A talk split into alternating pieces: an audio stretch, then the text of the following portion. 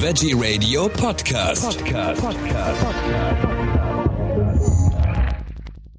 Am Mikrofon ist Michael Kiesewetter. Wir sprechen jetzt über große Tiere, ganz genau übers Pferd. Und dazu habe ich die Tierdolmetscherin Claudia Kafuta am Telefon. Hallo Frau Kafuta, guten Morgen. Ja, hallo Herr Kiesewetter. Schön, dass ich mal wieder bei Ihnen zu Gast sein darf. Sehr gerne. Wir sprechen heute über das Pferd und zwar geht es um die Haltung von Pferden und äh, Grundbedürfnisse. Also bei Hunden und Katzen weiß man ja, was die gerne wollen. Also am liebsten ein warmes Bett und äh, oder ein kuscheliges Körbchen. Aber wie sieht's eigentlich beim Pferd aus? Also ich habe da überhaupt keine Ahnung. Ja, Pferde sind ja sozusagen ein bisschen größere Tiere, da wird es mit dem Bett eher schwierig werden. Genau. Aber ähm, es, es gibt natürlich, da könnte man stundenlang drüber reden, aber um jetzt mal die Grundprinzipien mhm. äh, festzuhalten, ist natürlich in erster Linie äh, ganz wichtig viel ähm, Luft. Ja. Und das Pferd hat ja nun mal eine etwas größere Lunge, die so zwischen 40 und 55 Kilo wirklich wiegt. Ich weiß nicht, ob die schon mal jemand in Natura gesehen hat, aber das ist wirklich ein Riesenteil. Mhm.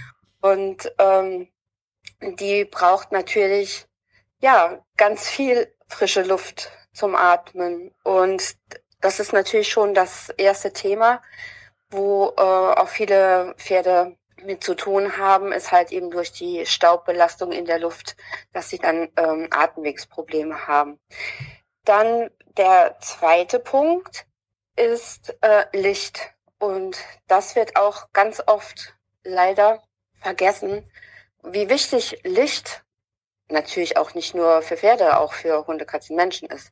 Aber jetzt in Bezug aufs Pferd, ähm, wenn der Stall zu dunkel ist, wo das Pferd steht, können ganz viele äh, Prozesse gar nicht stattfinden. Heißt, der Fellwechsel, also im Frühjahr und im Herbst findet ja der Stoffwechsel, ach Quatsch, der Fellwechsel statt.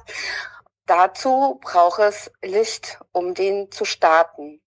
Ob eine Stute trächtig wird oder nicht, hängt vom Licht ab. Mhm. Auch beim Menschen weiß man ja, dass die Vitamin D-Synthese vom Licht abhängig ist, was ja dann für die Knochen und so weiter ähm, zuständig ist.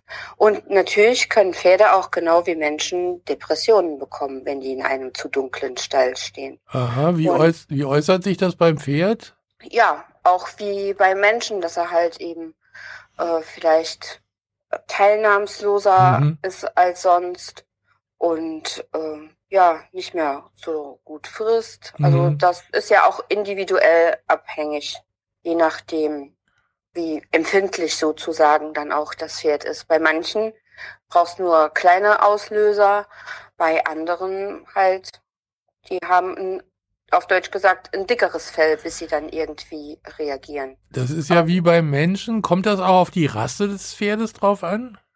Ja, es gibt natürlich sensiblere Pferde, mhm. äh, rassebedingt, und welche, die sozusagen, also wenn ich jetzt mal auf Deutsch so einen ähm, gutmütigen Kaltblüter nehme, der wird wahrscheinlich nicht so schnell äh, eine Depression bekommen, äh, wie vielleicht ein ja, heißblütiger Araber, der mhm. zu wenig Bewegung hat und dessen Grundbedürfnisse nicht wirklich erfüllt ja, ja. werden. Mhm. Ja. Aber wie gesagt, das kommt dann auch noch aufs einzelne Tier an. Aber so im Groben könnte man das so sagen, ja. Also das heißt äh, äh auch andersrum, also zum einen, wenn wir mal nochmal auf die Luft kommen, also wenn das äh, mhm. Tier, das Pferd auch den ganzen Tag im Stall steht oder sehr lange im Stall steht und gar nicht rauskommt, das ist jetzt nicht, nicht gesund und wenn dann das Licht auch noch aus ist, dann äh, wird es ganz schlimm für die Tiere.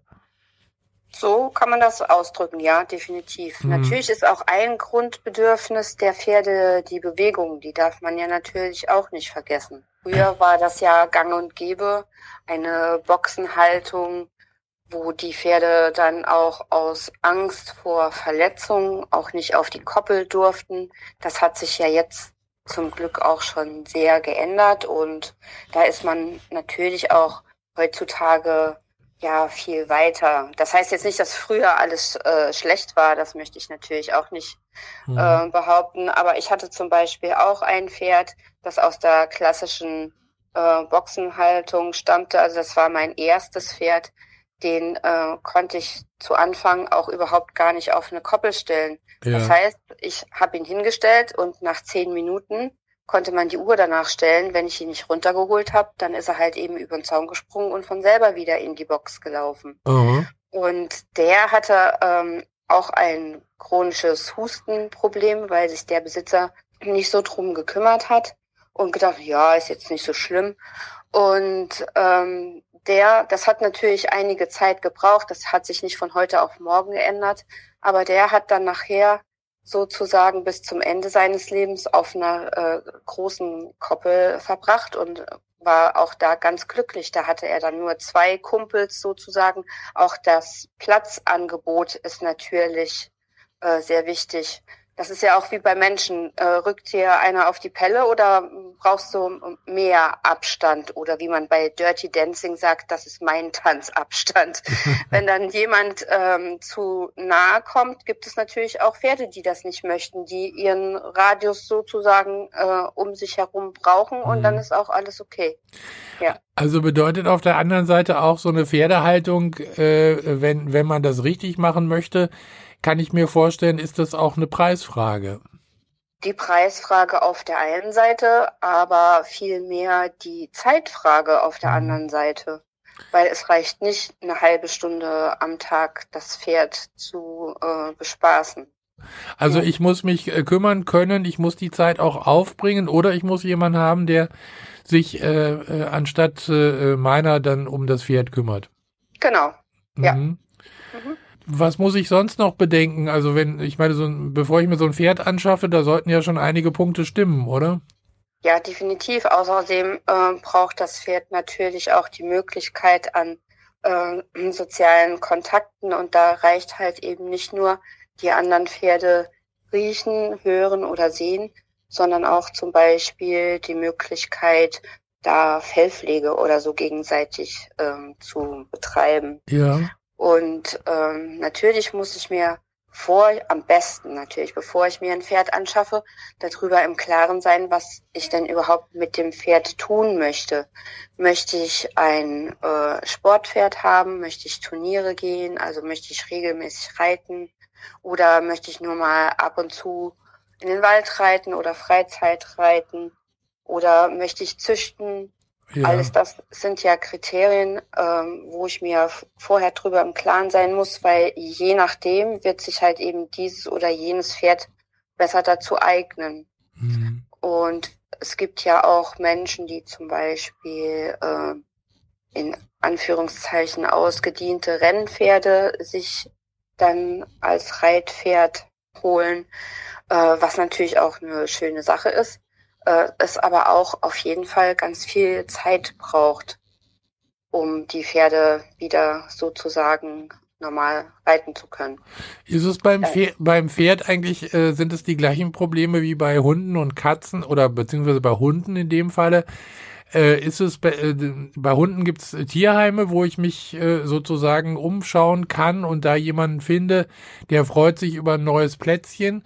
Wie ist es denn beim Pferd? Also das kann ich ja sicher auch beim Züchter kaufen, aber äh, äh, ich habe gehört, es gibt ja auch Pferdeklappen zum Beispiel, da haben ja. wir auch mal drüber berichtet.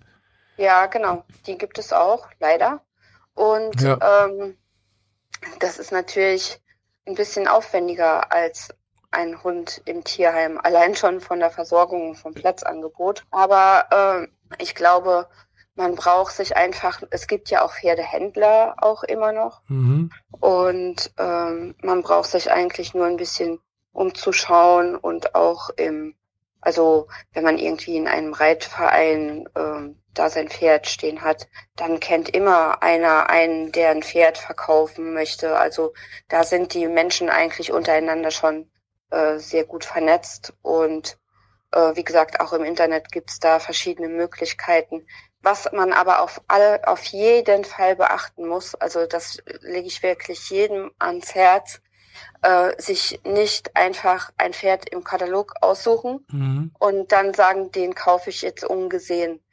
weil man muss einfach testen, ob die Chemie wirklich ähm, zwischen den beiden Parteien stimmt, wenn man äh, lange Freude an einem Pferd haben möchte und nicht öfter einen öfteren Wechsel sozusagen anstrebt. Und das tut ja normalerweise keiner.